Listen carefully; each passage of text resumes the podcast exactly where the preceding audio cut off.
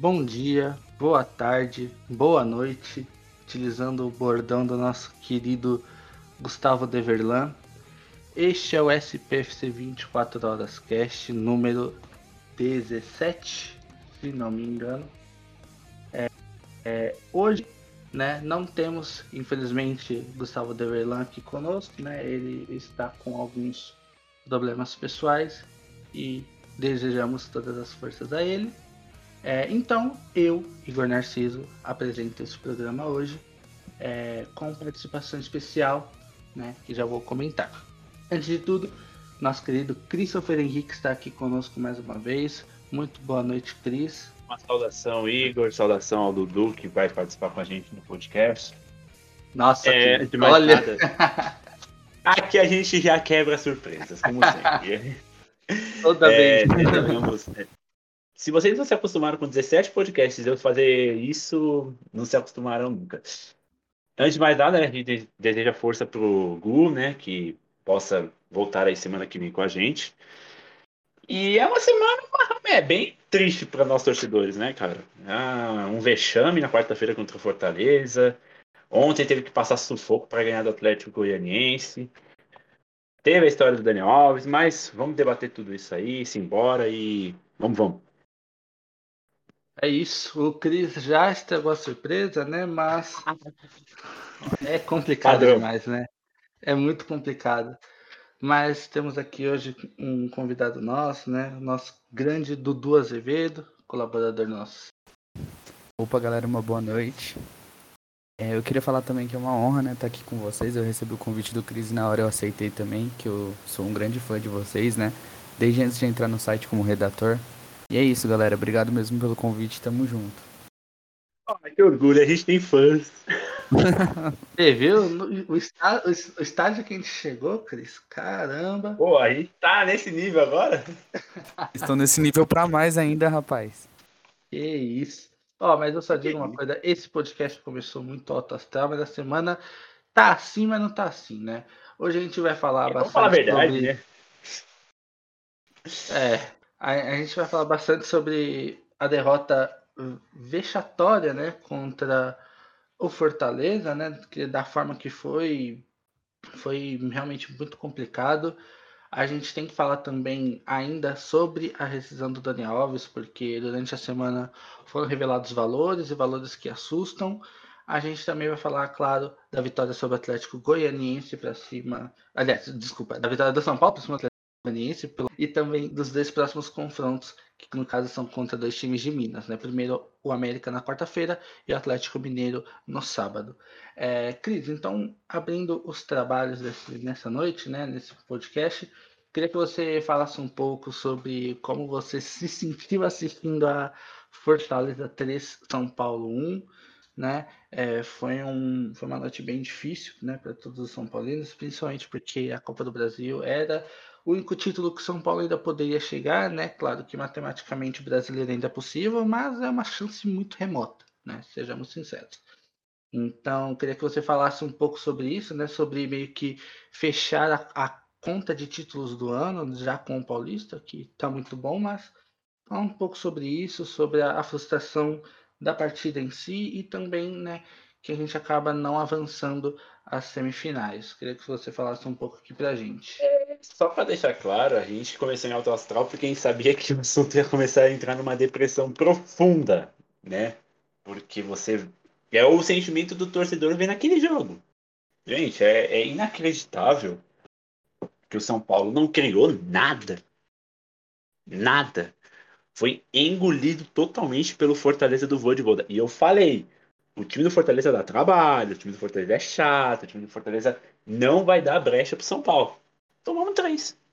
Não, não me surpreendeu, porque a atitude que o São Paulo teve em campo foi para tomar mais. Só não tomou Pior, Cris. Pode Pior falar, é que, pode Pior que nós ficamos, né, 14 dias de folga ali, sem, sem jogo, só treinando, ah, né? Quando Você fica volta... duas semanas de folga e não faz nada, cara. Você não faz é, nada. assistindo o Fortaleza jogar, né? Parecia, é atitude de time pequeno, cara. Foi um negócio surreal, assim, de horrível, sabe? Começou é, mal contra e aí... Ali eu já vi que a semana ia ser terrível. Ali contra o Fluminense, falei, ferrou, cara, ferrou. E aí vai o Fortaleza, faz 1 a 0 com um frango do Volpe. De novo. De novo o Volpe falhando em jogo decisivo. Aí é, todo mundo sabe como que a, a torcida do São Paulo é. Pronto. Descascou a lenha no Volpe. Óbvio, e com razão. O cara conseguiu ferrar o São Paulo nas duas competições mais importantes da temporada com falhas dele. E a gente vai falar um pouco disso também, sobre ele não tá tendo confiança nenhuma. Se a gente for parar para ver, o Volpe não tem confiança mais no gol por enquanto. Ainda mais com a pressão que ele tá tendo. E foi um vexame, gente. Não tem outra palavra a não ser isso. É, é triste ver que o São Paulo entrou até com chances maiores até de se classificar. Mesmo que o Fortaleza esteja numa boa fase agora, no Brasileirão começou a decair um pouco. Mas, pô, você tá numas quartas de final de Copa do Brasil, de novo enfrentando Fortaleza. Podendo fazer um pouco do que aconteceu no, no começo do ano, né? No final do ano passado, na verdade, com a Copa do Brasil. E você me leva 3 a 1 fora de casa, depois de ter tomado empate com falhas do goleiro, é vexame, gente. É vexame. Tudo bem, a gente passasse das quartas, eu, sinceramente, não teria confiança nenhuma de passar do Atlético Mineiro. Né? Que hoje, para mim, é o melhor do país. É... Mas mesmo assim, é uma grana que entraria, cara. São 7 milhões aí que pagariam o salário de todos esses jogadores aí fácil. Entendeu? Mas eu acho que além da grana também tem a chance, né? Porque se você vai disputar, você pode ganhar, né? É, o Atlético claro, Mineiro é mais futebol. time, mas existe a, a, chance ainda, né? Futebol, né? Então, mas é, é aquilo, mano. É bizarro. Querendo ou não, o futebol você joga dentro das quatro linhas, né? Por mais que o Atlético fosse o franco favorito contra o São Paulo, é, digamos, poderia ser o azarado São Paulo, né? Digamos assim. É, futebol você joga dentro das quatro linhas, cara. Igual contra o Palmeiras, no Paulistão. O Palmeiras era favorito e a gente acabou engolindo os caras em é casa, isso, né? Exatamente isso. É, já que você falou, Dudu, é, um ponto que o Cris citou, né, que é importante a gente falar também, é óbvio que não é perseguição, não é? Caça, caça às bruxas, a gente, óbvio, não quer isso. Mas a gente precisa pontuar que o Volpe, assim como a gente já tinha citado, falhou contra o Palmeiras, né, principalmente no Morumbi, e no confronto contra, contra o Fortaleza ele falha também no Morumbi, né, no primeiro gol do Fortaleza. O, o, no jogo de volta, no primeiro gol também falha, e na minha opinião, né, no, foi no segundo gol, né, que foi aquele cruzamento, ele estava quase na, na, marca do pênalti, né, é, o cruzamento foi o, não lembro quem fez o gol, desculpa, mas a, o cara fez o gol Pikachu, livre, mas foi o primeiro. Né, sem goleiro. Foi o primeiro. Foi o primeiro? Não, o primeiro foi, foi o primeiro. chute de fora. Não, tô falando ah, do segundo jogo. O primeiro foi ah, o chute de fora. Foi o cruzamento. O segundo foi, foi aquele cruzamento que o Volpe estava na marca do pênalti. Isso eu considero como falha sim. e falha de posicionamento, é mais grave ainda, né? Porque o goleiro ele não pode se posicionar daquela forma. Mas eu queria saber de você, Dudu, o que você acha a respeito disso, né? O que você pensa a respeito disso, sua opinião, né? Sobre o Volpe também, sobre toda essa questão. Certo. Cara, é como dizem, né? Goleiro garante resultado, tanto bom quanto resultado ruim, né? E ultimamente o Volpe só tá garantindo resultado péssimo pra gente, né? Como o Cris bem falou, que ele falhou nos dois principais campeonatos do São Paulo, né, no ano, a Libertadores e a Copa do Brasil. É, ele não poderia ter faltado ali. Eu acho que foi, por exemplo, no primeiro jogo contra o Palmeiras no Morumbi, que ele não quis montar barreira. Ele montou a barreira meio mal também. Eu acho que ali foi excesso de confiança dele, tá ligado? E o Volpe, cara, eu confesso, eu gosto dele pra caramba. Ele garante muito resultado bom pra gente. Ele, quando ele tá com confiança, ele é um excelente goleiro. Ele já fez muito milagre, né? Já operou muito milagre. Mas agora é o psicológico do cara, né? O psicológico do cara abalou depois de tanta lesão, depois de tanta falha consecutiva. Agora tem que trabalhar em cima disso, do psicológico do cara. O mental que tá atrapalhando. Ontem mesmo contra o Atlético Goianiense, por exemplo, né? Teve umas duas ou três bolas que ele ficou perdido ali quando tocaram a bola ele não conseguia nem trabalhar com os pés, né? É, eu, eu concordo mais ou menos com isso também. Só que Cris, agora falando ainda sobre o Volpe, depois eu também quero a opinião do Dudu, eu também vou, dar, vou falar a minha, claro. Vocês acham que hoje, nesse exato, hoje, né? No caso, é momento pro Volpe pegar um banco, seja pro PR ou pro Couto. Tudo bem que a gente sabe que o PR e o Couto são goleiros que estão abaixo do Volpe, né? Natural. A gente já viu muitas partidas do PR. Só que, ponto é, é o Volpe, às vezes, a gente acho que até debateu isso aqui no podcast, acho que ele não se sente acomodado no gol, porque justamente ele não vê essa disputa, né? Mas a partir do momento que ele perde a posição, seja que por dois, três jogos, ele, ele percebe que ele tem que treinar não só para ajudar o time, mas para garantir a posição dele também, né? É, muitas vezes passa a sensação de que ele é absoluto no gol, sendo que não é, né? É, porque muitas vezes quando o PR teve chances, ele acabou indo mal, né? E não não não surpreendeu, né? Não, não foi tão bem quanto se esperava. A criação primeiro, primeiro do Cris, depois do Dudu. Se vocês acham que o, o, o Volpe tem que pegar um banco, né? De dois, três jogos para o PR ou para o Couto, ou se não também quero a opinião Olha, Só para deixar claro, o Thiago Couto ele não está jogando por culpa de uma lesão no nariz, né? O nariz dele quebrou, então moiou. Mas eu já tinha, eu acho que eu já falei isso no grupo, já falei isso no podcast, já falei isso para todo mundo e eu vou bater nessa tecla até isso acontecer. Para mim, quando voltar, o Couto tem que ter uma chance. Eu fico pasmo da vida, para não falar outra coisa, é claro, porque ele não tem oportunidade. Ele não teve oportunidade no profissional. Tipo, é, o Lucas Perry, a gente já percebeu que não dá para disputar com o Pulo Volpe. Simples. O último jogo que ele entrou lá que eu lembro foi contra o Guarani. Aí vai lá, 10 minutos de jogo, ele falha no primeiro gol e quase falha no segundo. Então, tipo, você fica assim, você fica desconfiado totalmente. É, e aí que dá o problema. O Volpe ele tem essa segurança de, ah, eu sou goleiro titular aqui, ninguém vai pegar minha vaga. E não vai por enquanto. É, quando o Thiago Couto voltar, e aí eu vou até colocar pro Dudu também falar um pouco de uma possível vinda do Ivan, que pode acontecer, quem sabe, né? Um dia, né?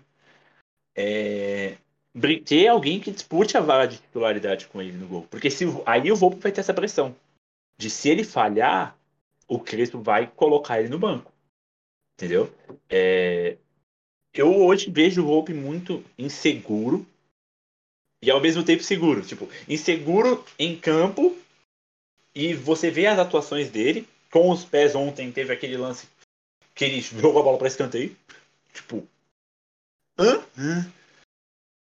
E concordo total com o Dudu. Tipo, ele já fez muito por nós nesses dois anos que ele tá no São Paulo, quase três, entendeu?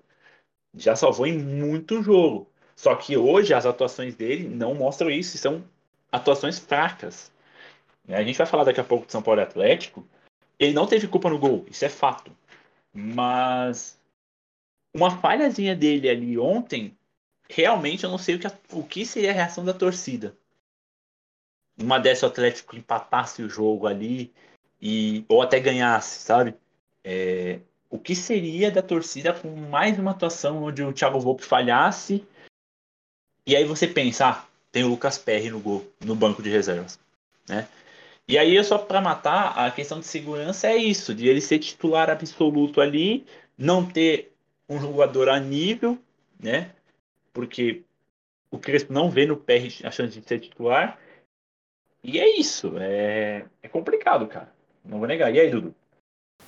Bom, eu acho que é isso mesmo que você falou, mais ou menos, Cris. Que o Thiago Volpe ele acomodou no gol, né? Porque ele olha pro banco ele vê que os goleiros, o Thiago Couto, o Lucas Perry também, eles também estão meio inseguros, né? O Crespo não escala eles mais. Eu tava fazendo até um levantamento de quem mais jogou na temporada até agora com o Crespo e foi o Thiago Volpe. Acho que se eu não me engano ele perdeu seis ou sete jogos só, que foi o Lucas Perry. E por isso que ele meio que acomodou, sabe? Porque não tem uma concorrência ali com ele. E quando entra o Lucas Perry em campo, o cara fica. Ele não tem atuações boas, ele fica inseguro também. E logo já devolve a vaga pro Thiago Volpe, né? E você falou também do Ivan, o Ivan é um bom goleiro. Ele é um goleiro jovem também, né? Ele, eu acho que ele chegaria hoje, nesse momento, para ele ser titular do São Paulo no lugar do Volpe, porque com essas falhas recentes a torcida já tá pé da vida com ele, né? Já, eu já não aguento mais ele, na verdade, por mais que eu goste dele. E ontem eu tava desesperado. Começou, o Atlético Goianiense fez o primeiro gol, eu falei, ferrou, ferrou, ferrou. Meu Deus do céu, eu fiquei com Todo mundo fica assim. nervoso. Todo mundo fica. Nossa senhora, eu fiquei com medo dele falhar de novo, não sei, eu vi até A gente defesa comentando. também. A defesa falhou Aí, ontem, né? Então, né? O problema, a gente vai falar até daqui a pouco sobre esse vexame também, dessa defesa. Que foi uma mãe ontem pro Atlético, né? Mesmo que a gente É ganhou. mas verdade. temos que criticar isso aí também. É, uma coisa que a gente tem que pontuar no Thiago Volpe é a questão da altura, né? Que muita gente discute que ele é baixinho demais para ser goleiro. Até conversando com o Uber em Jundiaí no fim de semana, ele mesmo falou: é, me fala um time que tem um goleiro abaixo de dois, é, com menos de 1,95m e um bracinho desses, né? É, é complicado, cara, você vê os outros times com goleiros de até tipo, boa qualidade. Eu não, não preciso nem citar, tipo, ah, o Palmeiras e o Flamengo, que tem os, e o Atlético, né? Que tem grandes goleiros, né? O Diego Alves, o, o Everton e o Everson. Mas também a gente pega um Corinthians que tem um Cássio que, quando ele joga, o Cássio é um paredão. A gente sabe muito bem disso. Principalmente em clássico. E você pega goleiros de outros clubes, por exemplo, o Internacional. Né? O Inter, se eu não me engano, é o. Nossa, esqueci o nome dele. Danilo Fernandes?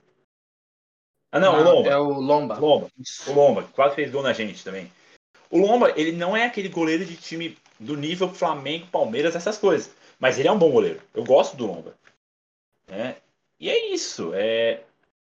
Você vê que se os goleiros são altos e. Em lances que o Volpe pode pegar, o bracinho às vezes não ajuda. Não tô falando que ele é um bracinho de T-Rex, como todo mundo vem falando, né? Mas ele deixa a desejar muito nisso. Se eu for lembrar também, Diz, né? logo que ele chegou no São Paulo, né? Que ele tava por empréstimo do Querétaro, ele também tava nesse nível de insegurança, né? Ele falhava bastante, a torcida pegava bastante no pé.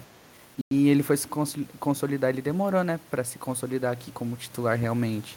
É que ele é titular agora, é intocável, porque na minha visão não tem um goleiro que chegue pra brigar com ele como o Ivan chegaria, sabe? É fato.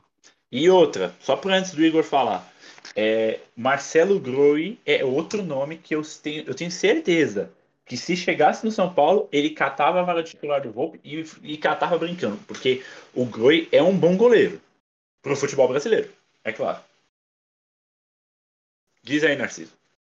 Olha, eu vou dar minha opinião também. Eu concordo com parte do que foi dito. A questão da altura, eu não concordo. É, o Volpe ele é um goleiro alto, 1,89 é uma altura, al- uma, uma altura bem alta, né? Desculpa.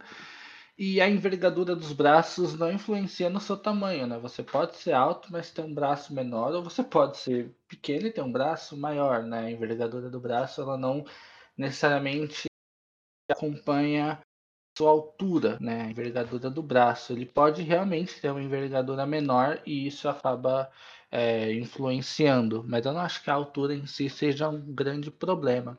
Até porque goleiros altos costumam ser mais desengonçados.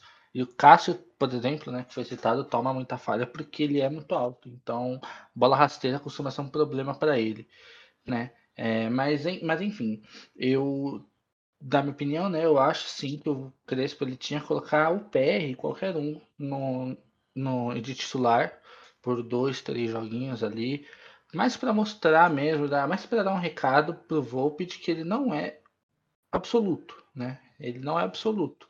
Ele pode sim ser substituído. Mas enfim, partindo desse assunto Volpe, né? A gente, antes de falar do jogo contra, na, na vitória contra o Atlético Goianiense, a gente tem que citar mais Daniel Alves, porque durante a semana saíram os valores da rescisão, que foi amigável, entre aspas, né? Foi mais amigável para o Daniel Alves do que para o São Paulo, mas o staff do São Paulo disse que é mais economia pagar esse valor do que pagar o contrato inteiro, fora que, conforme o Marcelo Azan e outros, outros jornalistas também noticiaram, é, isso não é uma informação oficial do clube, né? Que eles não, eles não publicaram isso, mas é o que se diz ali nos bastidores do, do São Paulo. Que se isso fosse para a justiça, né? Porque o Daniel Alves não ia desistir de receber o contrato dele até o final de 2022, né? Os valores, além dos 18 milhões que estavam atrasados. É, se isso fosse para a justiça, o São Paulo certamente perderia porque ele não pagou é, esse, esse acumulado de 18 milhões. Então o São Paulo perderia e teria um prazo menor para pagar, além de pagar mais e com juros, né? Então acabou sendo uma rescisão amigável entre São Paulo e Daniel Alves e ficou da seguinte forma: São Paulo vai pagar 18 milhões que estavam atrasados, eles serão pagos a partir de 2022 e entrará junto um valor que dá aproximadamente, pelo que foi noticiado, né, 400 mil reais por mês, que era o, parte do salário dele até 2022, o que vai totalizar aproximadamente 28, 29 milhões no total, que será diluído em cinco anos, né? É, são valores muito altos, né? O São Paulo vai deixar de ganhar, no caso, vai deixar, né, de ter de orçamento 400 mil reais no mês por cinco anos para pagar um atleta que provavelmente no final da dívida já estará até aposentado. É, inclusive no Twitter é, e nas redes sociais eles fizeram até uma brincadeira, né? Falando quantos anos você terá quando o São Paulo terminar de pagar o Daniel Alves, né? Eu hoje tenho 22, eu teria 27 anos e já estaria formado.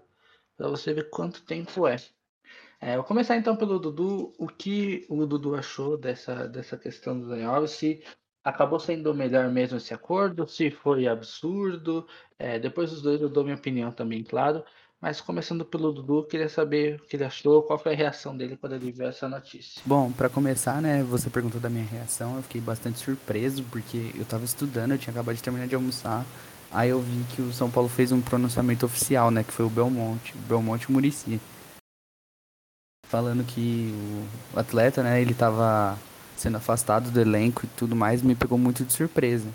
Porque eu realmente estava esperando ele ir lá, né, se reapresentar depois da seleção, como fez o Miranda. Querendo ou não, cara, eu ainda acho ele o melhor lateral direito do mundo. Assim, é a minha opinião. Posso, posso estar errado, pode ter laterais melhores, mas a minha opinião é essa. E ele ia ajudar muito o São Paulo, querendo ou não, porque os dois laterais, o Orejuela e o Igor Vinícius, eles ainda não estão totalmente preparados ali para ficar na lateral direita eles estão muito inseguros e eles são muito instáveis também, né? Jogam um jogo bom e dez jogos ruins, né? E a decisão, a rescisão dele, né? Esse acordo que foi divulgado na mídia, eu acho que foi muito melhor pelo lado do jogador do que pelo lado do São Paulo. Porque ele vai ter aí 400 mil reais por mês durante cinco anos, né? Então, ou seja, ele ganhava um milhão e meio por mês no São Paulo o São Paulo vai pagar literalmente para ele jogar em outro clube. Se ele acertar com o Flamengo, com o Fluminense, com o Atlético Paranaense, com o Inter, o São Paulo vai estar tá pagando metade do salário dele. E eu concordo que ele está totalmente certo de cobrar, né? Porque são direitos dele. Mas eu acho também que ele foi muito insensível com o clube, né? Ele poderia tentar entender a situação financeira que o clube tá, a situação financeira que o mundo tá, né? Por conta da Covid-19 aí, né? Que tá todo mundo sabendo. E ele se dizia tão São Paulino, né? Que ele nem para entender a situação real do clube, ó. Beleza, não foi essa gestão que contratou ele, foi a gestão passada. Essa gestão aqui tá mais consciente tudo mais, tá certo em cobrar. Mas, poxa, ele podia entender a situação, né? Pelo menos essa é a minha opinião. É, é que no, no caso, né, essa questão do, do São Paulo pagar para o Daniel Alves jogar em outro clube já não, já, não, já não se aplicaria tanto, né? Porque o São Paulo realmente tem que pagar esses 8 milhões. Concordo que tem.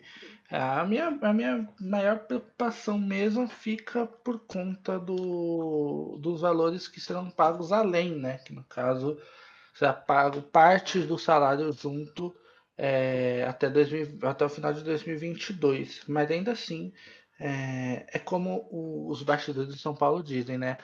O, se não fizesse um acordo, teria menos tempo para pagar e mais juros, né? Então acabaria saindo até mais caro. E aí, Cris, o que você acha também? Conta aqui pra gente. É, é complicado, para falar para vocês. É, ver que essa rescisão amigável no fim da história é, a gente vai sair num prejuízo imenso, né? É, 29 milhões, cara, você. Mano, é praticamente uma temporada. É uns dois, três meses aí brincando do salário de todos os jogadores do São Paulo fácil. E você vai ter que ficar pagando isso pro Daniel Alves. Tipo, e ele lá, jogando às vezes em outro clube até da Série A, né? Porque nos últimos dias, principalmente hoje, veio informação que Coritiba veio atrás, Atlético veio atrás, mesmo que alguns já desmentiram, o Inter veio atrás, Fluminense, Flamengo, Deus e o mundo querendo contratar o Daniel Alves. É, eu já vejo que ele não daria certo em nenhum desses clubes, exceto no Flamengo, que acho que colocar eu, Dudu, Narciso no Flamengo a gente joga muito, né? E é complicado, cara. A situação do Daniel Alves é triste ver que um jogador que todas, todo mundo esperava, né, muito dele, não deu certo. Mas é aquilo que a gente sempre tem que pensar. O Daniel Alves ele nunca será um protagonista. No São Paulo ele chegou com esse patamar, digamos assim. É, ele não é protagonista, ele nunca foi protagonista, ele sempre foi coadjuvante. Você vê que ele conquistou todos os títulos da carreira dele sendo coadjuvante. No Flamengo eu vejo que ele seria. Por isso que eu falo que no Flamengo ele daria super certo. Entendeu? É complicada essa situação. Bem complicado, pra falar a verdade. E uma pena, né? Uma pena, eu também concordo, mais ou menos por aí mesmo. É, é uma pena cara. É uma pena.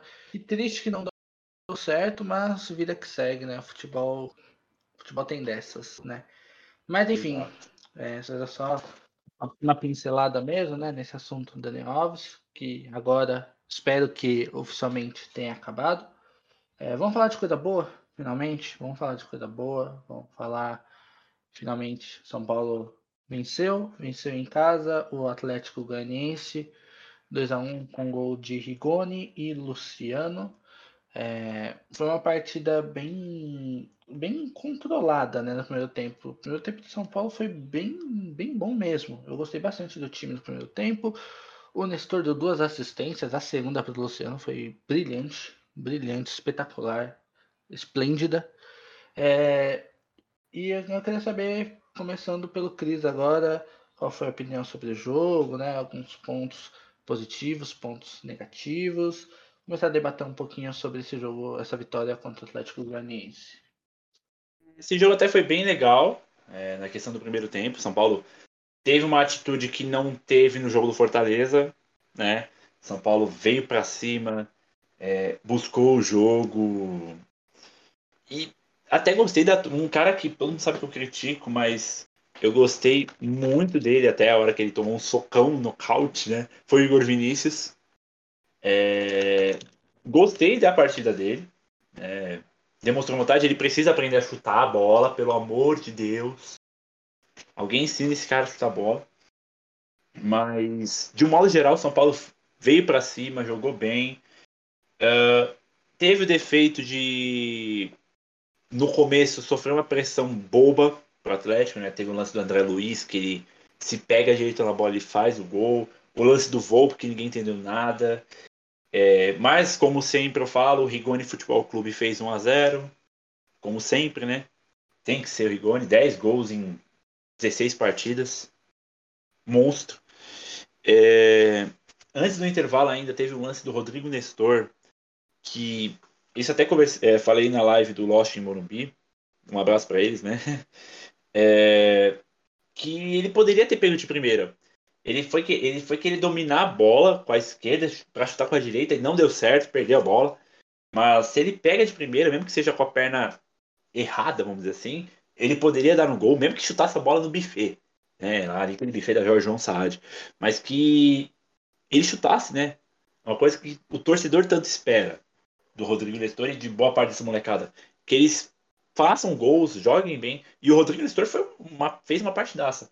E a gente precisa, antes de falar do segundo tempo, é, colocar uma coisa em negrito, itálico, fonte máxima. Luan tem que ser titular do São Paulo e acabou. O Luan foi um craque do jogo. Nem pensar, né? Tanto que ele foi é, jogou para frente e também voltava. Né? O Luan dá para perceber isso nele. Ele tem que ser o primeiro volante do time e acabou o assunto. É, a outra disputa para mim tem que ser Rodrigo Nestor, mas entre Rodrigo Nestor e Liseiro. E é isso. Segundo tempo, São Paulo fez 2 a 0, né? Mas é aquilo que o São Paulo sempre erra. A defesa não acorda em lance fácil. Vamos dizer assim. É, entregaram um gol de bandeja para o Atlético Goianiense. E aí, 26 minutos do segundo tempo, aí começa toda aquela pressão, porque todo mundo sabe, e todos os torcedores sabem como que o São Paulo é nessa questão de tomar gol na reta final. E aí fica aquele desespero, o Atlético vem para cima, o São Paulo parece que para de criar, o time morre e a gente deu sorte, né? De não ter tomado um empate. A, a alteração mais sem nexo, sem nexo que eu já vi na minha vida foi o Shailon entrar. Eu não via ele já desde junho, né? Quando é, enfrentou o 4 de julho. E ninguém entendeu por que, que ele entrou, né? Mas foi isso. O São Paulo pelo menos conquistou três pontos. Vamos pensar que mesmo nessa situação é um alívio, né? Com um empate lá do Cuiabá contra o Fluminense, que foi um jogo doido do caramba, né? Um 2 a 2 com expulsão no finalzinho. São Paulo termina em 12 com 25 pontos. Tem o jogo de quarta-feira que a gente já vai falar contra o América. E pode subir. Né? Pode terminar numa dessas, em sexto, sétimo, na, na, no final de semana. Mas o foco é se livrar o mais rápido possível do Z4, é isso. E aí, Dudu? Antes do Dudu falar, só, só um outro porém. É, também já, já puxar o assunto, quero que o Dudu fale sobre o que ele achou do jogo, tudo certo. Mas quero que ele também já, já fale de assunto Caleri, para depois do eles voltar, e aí eu dou também a minha opinião. É, fala um pouco sobre o que você achou do jogo então, Dudu. É, sua opinião, o que você achou, pontos positivos, pontos negativos e a estreia do Caleri. É, pode, pode ficar à vontade. É, é, falando um pouquinho sobre o jogo, né? É, o primeiro tempo eu achei do São Paulo impecável, tirando 5, 6 minutos do, é, do primeiro tempo. O Atlético Goianiense chegou pressionando o São Paulo, né? De, é, se eu não me engano, fez uma ou duas finalizações pro gol do Volpe, mas aí depois disso só deu São Paulo. Ficamos martelando, martelando, martelando, até que uma hora a bola entrou, né? Graças a Deus. Se não é o Rigoni para salvar o resto do time, eu não sei quem salva. É, alguém falou, não lembro quem é agora, acho que foi o Cris, se eu não me engano, que o Rigoni ele já tem 10 gols, né? Jogando pelo Morumbi. São 10 gols e 6 assistências em 16 jogos pelo Morumbi. Ele participa de um gol por jogo, pelo menos, no Morumbi. E falando um pouquinho sobre o segundo tempo, o São Paulo conseguiu fazer o 2 a 0 ali e achou que o jogo tava o jogo tava acabado, o jogo tava morto ali, né, com 2 a 0. E meio que se deu ao luxo de começar a perder chance. Perdeu uma chance com o Gabriel Neves, que saiu frente a frente com o goleiro, foi tentar tocar pro Caleri e errou. É, o Caleri perdeu uma chance também, se eu não me engano. E foi empilhando chance. O Luciano perdeu uma chance também. Até que o Atlético Goianiense chegou numa bola que para mim foi falha da defesa e não do Volpe que o atacante dos caras que fez o gol, não lembro quem é, é chegou por trás, nas costas da defesa e acabou marcando o gol. É, você tinha falado para mim sobre pontos positivos e negativos do jogo. O Luan, para mim, como para a maioria do pessoal, foi melhor em campo. O Luan aparece em todos os setores do campo, é impressionante. Na onde, na onde você olha, o Luan tá correndo ali, desarmando. Nestor também jogou demais, o cara deu duas assistências ali. Esse Nestor vai ser muita bola, vai ser difícil segurar ele para a Europa, de verdade. É, a estreia do Caleri também, o Caleri já entrou com raça, já entrou com sangue no olho, entrou em todas as divididas ali, jogo de corpo. Ele e o Rigoni ali fizeram uma jogadinha ou outra, já mostrando entrosamento. Fiquei feliz com os 10 minutos que eu vi do, do Caleri, que desses 10 minutos já foi melhor que o Pablo nos últimos três jogos, na minha opinião. E eu acho que no geral, falando um pouquinho sobre o jogo, foi isso, cara. E Cris, o que, você achou da estreia do Caleri, no caso? É, só, só citando, eu achei muito boa essa a estreia do Caleri, né? Só que dá nitidamente para ver que ele não, não tá na melhor forma física, né? Teve um contra-ataque que acho que o, o foi não, eu não lembro quem tava puxando o contra-ataque, desculpa, mas ele foi dar, dar o pique, né, para tentar chegar na bola com muita vontade. E aí, Cris, o é. que, que, você achou? E, mano, você percebe que o cara, mesmo tendo jogado, é, não jogado há cinco meses, ele tem uma vontade quando ele veste essa camisa de São Paulo, que é por isso que a torcida gosta dele. Né? Pode não ter jogado muito e provavelmente quarta-feira também não vai jogar 90 minutos, talvez nem 45, mas assim, dá para ver a vontade. Ele busca jogo e deu também para notar, é, outra coisa que eu também falei na live, que parece que os jogadores queriam tocar a bola para ele. Queriam que o Caleri fizesse o gol, né? Tanto que aquele lance do Gabriel Neves, quando ele tava cara a cara com o Fernando Miguel, ele chuta, ele na verdade ia chutar pro gol, mas ao mesmo tempo parecia que ele ia tocar pro Caleri. Mas aí deu tudo errado. É, se ele toca pro Caleri ali, era caixa. Óbvio. E aí, é aquilo que a gente gosta de falar. Imagina se o Caleri na estreia, reestreia dele faz um gol. A torcida, mano, ia surtar. Lembrando que na estreia dele, né, em 2016, ele marcou um gol, né, o Caleri. Exatamente. Então, é... eu gostei da partida dele, mesmo com a forma física ainda bem é, prejudicada, mas tem tudo para ser um grande jogador de novo com a camisa de São Paulo. É, eu até quero colocar esse debate aqui para vocês também comentarem. E para quem está ouvindo também, comentar nas nossas redes sociais.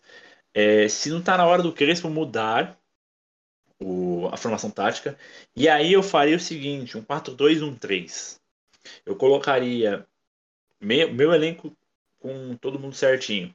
Volpe, Orejuela, Arboleda e Miranda, Reinaldo, Luan e Rodrigo Nestor.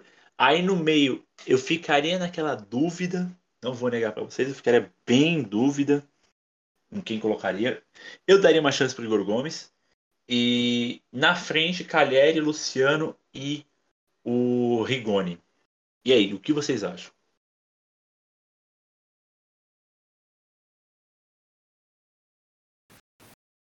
Olha, falando um pouquinho, eu acho que sua, sua escalação ficou boa, Cris, mas eu acho que eu não, eu não iria de Reinaldo, viu? Eu acho que eu iria de Wellington. E acho que daria para usar também um, uma linha de quatro atrás, né? Com o Volpe no gol, o Orejuela, o Igor Vinícius, tanto faz ali, o Miranda, o, Arbo, o Miranda e o Arboleda na zaga e o Wellington de lateral esquerdo. O Léo usaria de reserva imediato. Mas se bem que o Léo também ele tá é um dos zagueiros mais regulares do elenco, né, atualmente. Tem tudo isso também. Eu ficaria com essa dor de cabeça aí atrás. Aí no meio eu iria de Luan, de Nestor e de Gabriel Neves, deixaria o Nestor armando o time. Tentaria isso aí, né? E na frente eu coloca, colocaria o Rigoni, o Caleri e o Luciano. Deixaria o Luciano um pouquinho mais atrás dos dois. E é, voltando um pouquinho ao assunto do Caleri, né? Saiu hoje os bastidores do jogo contra o Atlético Goianiense e você via, né, no olhar do Caleri o quão ele, o quão feliz ele tá de vestir a camisa de novo. Você via no semblante dele, o brilho no olhar. Ele tá ali, sabe? É um negócio diferente para ele, mano. É um dá para sentir que ele tá feliz, que ele vai dar o sangue ali. É uma coisa que a gente não sente no Pablo, esse brilho, no Vitor Bueno, esse brilho, esse sangue no olho de vestir a camisa do São Paulo, essa mística que tem a camisa, sabe? É isso, é isso. É, posso escalar meu time também, Cris? Tô liberado? Nossa, posso escalar, queridão? Deve? Devo, né? Devo, beleza. Bom, eu iria de Volpe, né? Volpe, sim, Volpe. É, iria de. Eu daria uma chance pro Orejuela ainda, apesar de que. Opinião, né? Opinião, deixando bem claro, opinião. Não acho que ele terá um futuro brilhante no São Paulo. Não acho que ele vai ficar muito tempo no, no clube, mas iria de Orejuela, Mir, é, Arboleda, Miranda e Léo e Reinaldo, Reinaldo na lateral. Eu manteria Luan Lisiero e às vezes, né, dependendo do jogo, Gabriel Neves, na, o Gabriel Neves entraria em, no, no lugar de um dos dois. Aí começa a ficar complicado, né? Já foi Luan, já foi Lisiero, Gabriel Neves, né? É, intercalando. E o ataque ele fica realmente difícil. Eu escalaria com Rigoni de um lado, Luciano do outro, né? Os dois como segundo atacante, os dois jogando na posição que os dois disputam, só que um de um lado do campo, o outro do outro lado do campo. E Caleri lá na frente. Esse é o time que eu escalaria hoje. Né? Mas, mas enfim, é, só, só continuando a falar do Brasileirão, tá uma disputa bem interessante, porque o São Paulo, antes dessa vitória, estava com 22 pontos em 16, né? Com a vitória, passou para 25 pontos, em 12 e hoje se encontra 5 pontos atrás do Corinthians, que fecha o G6, e 3 pontos, né, no caso do Cuiabá, que é nono colocado e tem 28, né? O Corinthians tem 30 e o Fortaleza tem 34. Oh, desculpa, tem 33 e está em quarto lugar, né? Que também não está longe. Fato é, esse Brasileirão está muito embolado e quando, quando o São Paulo perdeu para o próprio Fortaleza, muita gente acaba falando de rebaixamento, muita gente fala de Libertadores. Afinal, vigésima rodada do Campeonato Brasileiro. O São Paulo vai lutar pelo quê? Dudu, começa aí, fala pra gente. Olha, eu acho que é, a gente está lutando tanto por rebaixamento quanto pela é, vaga na Libertadores. Porque ao mesmo tempo que a gente está a 5 pontos do Corinthians, né, que é o primeiro no G6, a gente está a 3 pontos do Z4, né, que o primeiro fora do Z4 é o Grêmio com 22 pontos. Se o Grêmio ganha na próxima rodada e o São Paulo perde pro América Mineiro, porque o São Paulo tá com um jogo a menos, né? São Paulo perde pro América Mineiro. Aí no domingo, no sábado perde pro Atlético Mineiro e o Grêmio ganha, já vai lá para baixo de novo. Então eu acho que o São Paulo tá brigando fica entre meio termo, né? Fica entre G4, G6 e o Z4. Mas se a gente ganhar mais duas, dois ou três jogos seguidos aí, a gente já dá um up lá, né? É, a gente tem que brigar por vaga na Libertadores, porque o dinheiro tá curto, né? E a vaga dá bastante dinheiro, como todo mundo sabe. E é torcer, cara, porque o segundo turno tá aí, a gente tem que melhorar também, e muito, né? Porque o primeiro turno foi um desastre. A gente conseguiu a nossa primeira vitória contra o Internacional, se eu não me engano, na 11 rodada ou nona, não lembro agora, lá no Beira Rio. E tem que torcer pra gente fazer um segundo turno melhor e arrancar. Mas, na minha opinião, né, lembrando que é a minha opinião, a gente briga ali entre meio termo, entre G6 e Z4. É isso. É, só, só citando a questão do Grêmio, o Grêmio ele tem dois jogos a menos, o São Paulo tem um, né? Mas vai daí. Eh, lembrando também, claro, só mais uma coisa. Provavelmente um brasileiro ganhará a Libertadores, né? Tem 75% de chance aí. Mas se a gente for considerar a força de time, tem 100%, né? É muito difícil que o Barcelona de Guayaquil é, surpreenda. Uh, na Copa do Brasil também abrirá mais uma vaga na Libertadores e a Sul-Americana tem 50% de chance, porque ainda tem dois times brasileiros vivos, que no caso é o Atlético, é o Atlético não, Atlético Paranaense, Atlético, é, o Atlético Paranaense e Bragantino, isso aí. Então, o G6 pode virar até um G9, dependendo, né? E outra, só cortando Narcisse antes do Dudu falar, é... é para você outro... falar, mas tudo bem, já segue. é, não, rapidinho, é uma coisa que você falou de ser 50% de chance, a gente colocando, né? Porque são dois brasileiros e dois fora. E o Dudu com o microfone ligado. Monstro.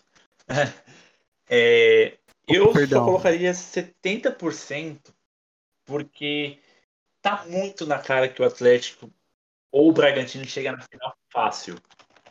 Né? É... Não, tá tranquilo, mano. É... Tudo bem, o Penharol é um time grande, né? A gente sabe da tradição do Penharol, mas não é mais aquela coisa de 2011, por exemplo, quando chegou na final da Libertadores.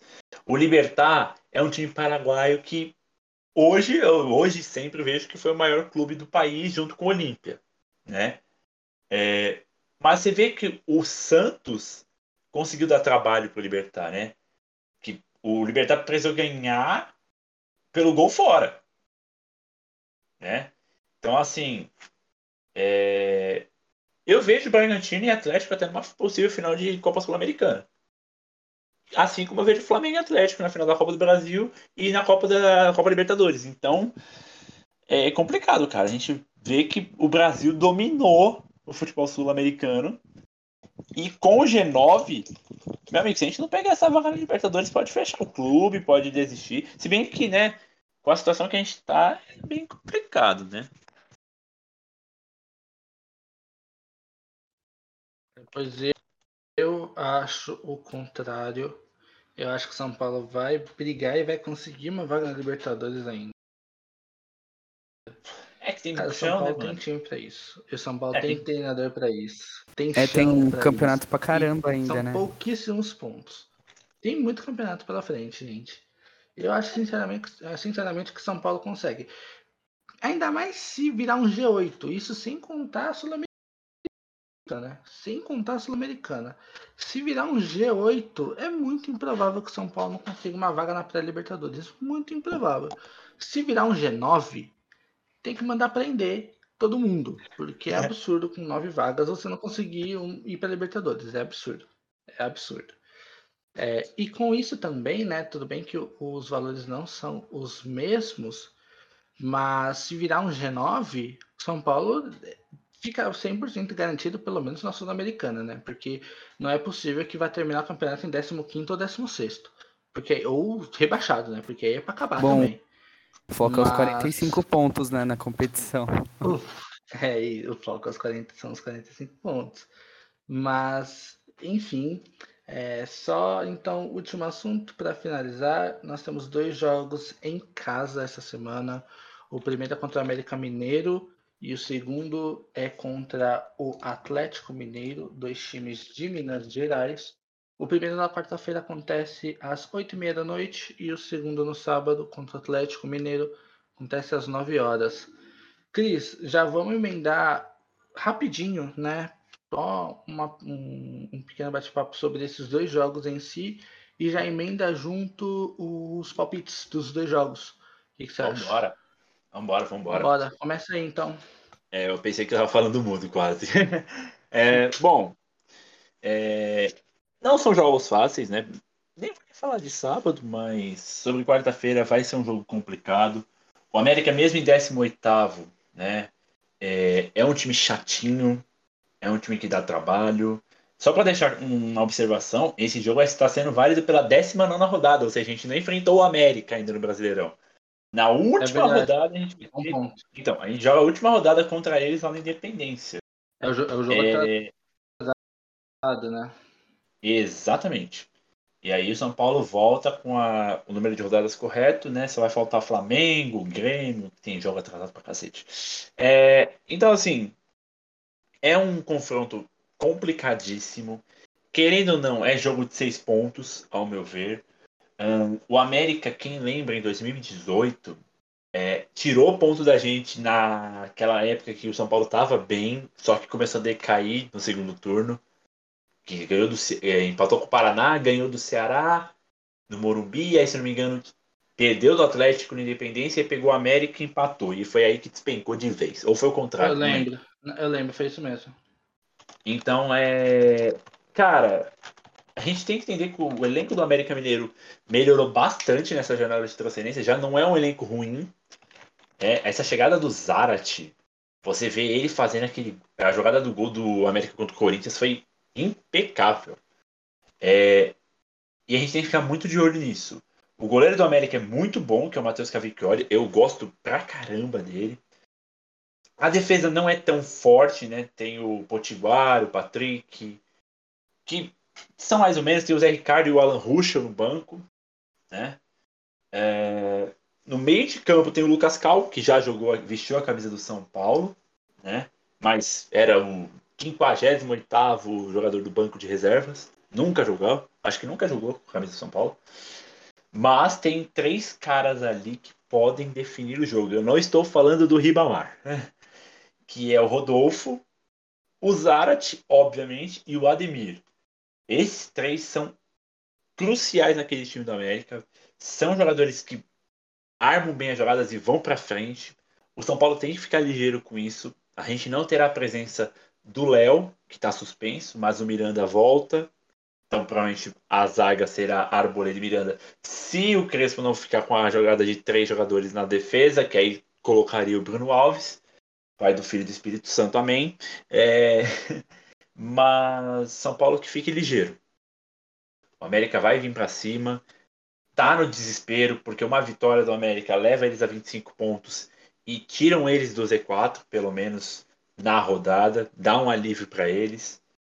E uma coisa que eu quero pontuar aqui, é, sem contar a Chapecoense, lógico, você vê que uh, Cuiabá, Juventude e América estão com um elenco até que razoável, mesmo que, mesmo que Juventude e América estejam brigando para não cair, né? Mas montaram um elencozinho legal E a gente precisa ressaltar que esse ano a Série A, tanto a Série A como a Série B, estão disputadas. Né? Você com duas rodadas você pode chegar numa posição boa. Como assim como em duas rodadas você pode despencar para o Z4. Então, São Paulo precisa ficar muito atento a isso. Para sábado, é, né? Para sábado a gente já não pode esperar absolutamente nada, mas tem um porém. O São Paulo vai enfrentar um Atlético Mineiro que está é, disputando uma semifinal de Copa Libertadores.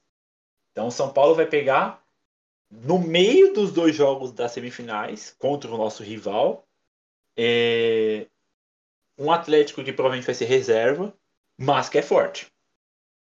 A gente sabe que o Atlético Mineiro montou um elenco muito perigoso, muito forte, dá trabalho, é, e o São Paulo vai ter que fazer sua parte em casa.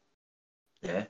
É, aproveita que não terá as peças principais provavelmente, né? Que é Hulk, o Nath Fernandes, o Zarato que joga pra caralho, né? Até falando um pouco do que o narrador lá da Rádio Mineira fala, né? Quando sai gol. É, o Everson no gol, o Guilherme Arana. Então, assim, você vê que o Atlético tem peças muito boas. E é a nossa chance. A única chance que o São Paulo tem é aproveitar que eles não vão estar com força máxima e partir para cima. Quem sabe a gente não arruma seis pontos nesses dois jogos. E esses seis pontos, se a gente conquista, São Paulo vai para 31. Como eu falei, pode chegar já no top 10, ficar ali em sétimo, oitavo, né? Mas vai crescendo no campeonato, porque depois, se não me falha a memória, é clássico com o Santos, depois do Atlético Mineiro. Ou tem um antes, tem que confirmar. Mas é aí que precisa aproveitar e garantir esses pontos o mais rápido possível. É isso, é Chapecoense fora e Santos na, no Morumbi. Então, São Paulo depois do Atlético já tem três confrontos que, querendo ou não, são importantes. E a gente não pode perder ponto de novo. A gente não pode perder ponto para Chapecoense na Arena Condá. A gente não pode perder ponto para o Cuiabá na Arena Pantanal, sabendo que o Cuiabá está bem. E depois a gente também não pode perder ponto para o Ceará. Porque dia 17 é majestoso, amigo. Aí o bicho vai pegar. E aí, Dudu? Aí, Dudu, não. E o palpite? Ô, oh, esqueci do palpite? Palpite. Você é otimista nos dois jogos. É, quer saber? Você é otimista nos dois jogos. 1x0 com o América e quem se dane Atlético vai ser 2x0 pro São Paulo. Ai, vamos acreditar no que vai acontecer. e aí, Dudu? É, aí falando um pouquinho sobre os dois jogos, né? Ontem eh, eu tava assistindo com meu pai a estreia do no Corinthians contra o América. E a gente não assistiu todo o jogo, mas pelo menos os trechos que a gente começou a assistir, né? Que a gente pegou para assistir. O América Mineiro endureceu. O América Mineiro, né? Endureceu muito a vida do Corinthians ali. Não facilitou a vida do Corinthians, né? Tanto é que o Corinthians ficou. É, levou para casa um ponto só, né? Perdeu dois pontos ali contra o Atlético, que está brigando com o São Paulo na briga pelo rebaixamento.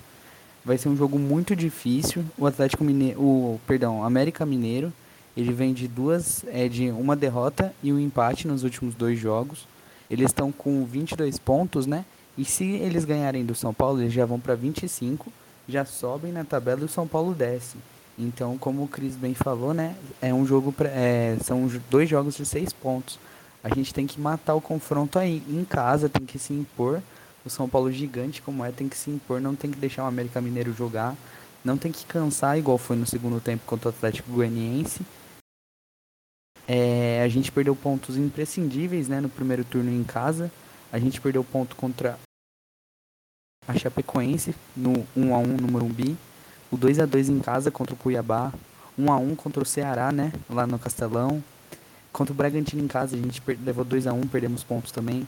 Fora os jogos que foram roubados, né? Contra o Palmeiras, o 0 a 0 O Fluminense foi 0 a 0 também, se eu não me engano. Que teve um pênalti no, foi, aos 42 minutos, 40 minutos de jogo. No Rojas, né? Que não marcaram o pênalti. A história do jogo poderia ser outra ali. A gente já podia começar o Brasileirão com 3 pontos, coisa que não aconteceu. E é isso, eu acho né? que o América Mineiro. Majestoso também. Aquele 0x0 também. Verdade, lá em Itaquera, né? É, o jogo foi horrível. É, o São Paulo tem que pensar, entrar com mentalidade de ganhar, de vencer. A gente tem que ir com tudo para cima deles. Como o Cris bem falou, a gente não pode perder mais esses pontos em casa. A gente tem a Chapecoense fora, depois né, do Atlético Mineiro. Tem o Santos, que na Vila Belmiro foi um desastre, né? O Diniz botou o São Paulo na roda, meteu 2 a 0 em casa ali. O São Paulo não jogou, foi um dos piores jogos na temporada.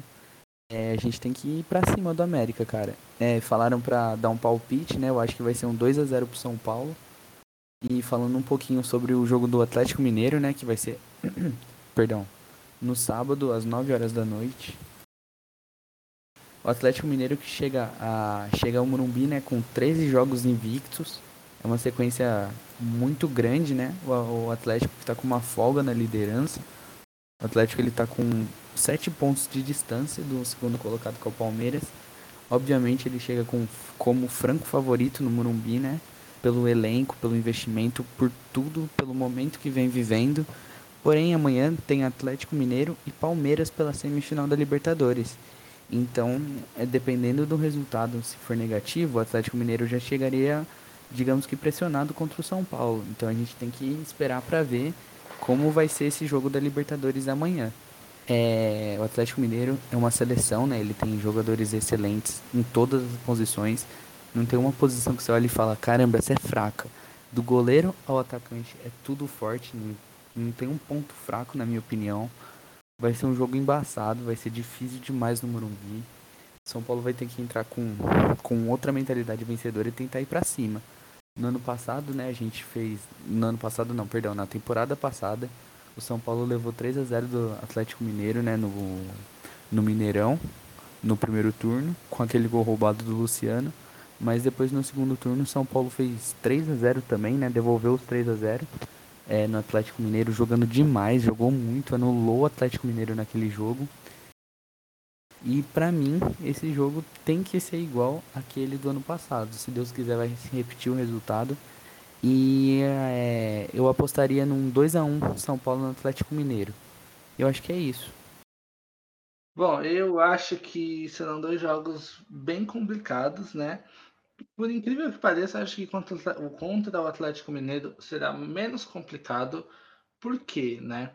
Tem semifinal de Libertadores aí, né, cara? Semifinal de Libertadores. Óbvio que o Atlético tá brigando forte pelos três títulos, né? Pela Copa do Brasil, pela Libertadores e pelo Brasileirão. Só que são prioridades, né? A Libertadores é o título máximo, né? Tirando o Mundial, claro, mas a Libertadores é o que todo time quer, né? Então, naturalmente, ainda mais numa semifinal, não acho que. E, e com vantagem, né? No, no, caso, eles estão com bastante vantagem para o Palmeiras, para o Fortaleza e para o Flamengo. É, eu acho sim que eles vão vir pelo menos com um time misto para o Morumbi. Né? Não, não acredito que o Cuca iria escalar todo mundo né, de titular. Dito isso, por conta disso, acredito que será um jogo mais tranquilo. O que, óbvio, não significa nada, né? O Atlético ainda reserva é um time muito forte, muito forte mesmo, e será muito difícil. Contra o América, né, é bem como o Cris falou mesmo, acaba sendo até um jogo de seis pontos. O, o América tem 22, o São Paulo tem 25. O América tá ali na zona do rebaixamento, trouxe um baita atacante que é o Zarate, e vai complicar o, o, jogo aqui, cara. O, o, América vai complicar o jogo aqui no Morumbi. Né? Serão dois jogos dificílimos. E dito isso, acredito que são. Acredito, né? De novo, não é garantido. Não, mas acredito que São Paulo vença os dois sim. Acredito que vença o América por 2 a 0 e acredito que vença o Atlético por 1 a 0. Bom, é isso então, amigos. É isso? É isso? É isso, né? Você em tudo, zoeira. Mas é isso, gente. É, é isso, é isso. Então, novamente, é isso. Bom, obrigado, Cris, mais uma vez pela participação. É, tamo junto, viu? Você aí, tamo junto demais. Apesar das besteiras, né? Apesar das. Olha, você é complicado demais, cara. Mas tamo junto, Isso viu? É o amor. É o amor. Obrigado. Não, calma. Por mim. Obrigado aí por mais uma participação, viu? Que isso, cara, que isso. Eu que agradeço demais por estar aqui de novo. Toda segunda a resenha de lei, né, depois da aula. Mas brigadão mesmo por estar comigo nessa. Obrigado ao Dudu por ter topado. É, obrigado também por falar que é fã nosso. É, bizarro pra gente. É. Mas, coração, brigadão. Fala dele. Quer dizer uma coisa, Igor? Não, então, eu vou agradecer ele também, né? É individual agradecimento, né? E depois ainda o público também, né? Exato. Mas é a galera também. Obrigado por estar ouvindo ah, o podcast até agora, mais de uma horinha aí pelo jeito, né? De lei. E é isso, galera. É, Vamos torcer que seja uma semana melhor, que não aconteça nenhum vexame, pelo amor de Deus, pelo amor de Deus. E de Santo Paulo, de qualquer coisa que você acredita. Mas é isso, gente. Se cuidem, fiquem com Deus aí. Até a próxima, até semana que vem, né? E vamos que vamos. Valeu, Dudu. Muito obrigado pela participação, por ter topado o convite aqui de participar com a gente. Muito obrigado pelas palavras também. E por esse tempinho que você teve aqui com a gente também. Foi bacana demais. Muito obrigado, viu? Opa, é, eu queria agradecer, né, como eu falei no começo, pelo convite. Valeu mesmo, pra mim foi muito agregador, né, porque é sempre bom a gente ouvir outros lados da história, né, por mais que a gente seja São Paulino, esteja sempre ali conectado no Twitter. Essa resenha, assim, ao vivo, entre aspas, né, é, é muito gratificante, é muito... Ela acrescenta demais nas nossas ideias, né. Eu chego aqui com uma cabeça, com a cabeça totalmente mudada. Não totalmente assim, mas com ideias novas, com visões diferentes do que eu penso, né? E é sempre bom. E obrigado mesmo, como eu falei também, eu sou fã para você, sou fã de vocês, acompanho, acompanhei os dois últimos podcasts inclusive. E falei no grupo aquele dia para me chamar, me chamaram mesmo, nem eu acreditei. E é nóis, galera, tamo junto. Obrigado a todo mundo que ouviu também. e uma boa noite, uma boa tarde, um bom É isso, dia, né? é isso. Tamo junto. É isso. A quem, nos, a quem nos ouviu até aqui, muito obrigado também pela companhia. Muito obrigado também pelas mensagens, é, por estar aqui com a gente, por tudo. Tamo juntinho demais, viu? É, semana que vem tem mais. Esper, esperamos que com vitória. Esperamos também que com Deverland de volta. Forças aí, Gu. A gente tá junto aqui com você. E é isso.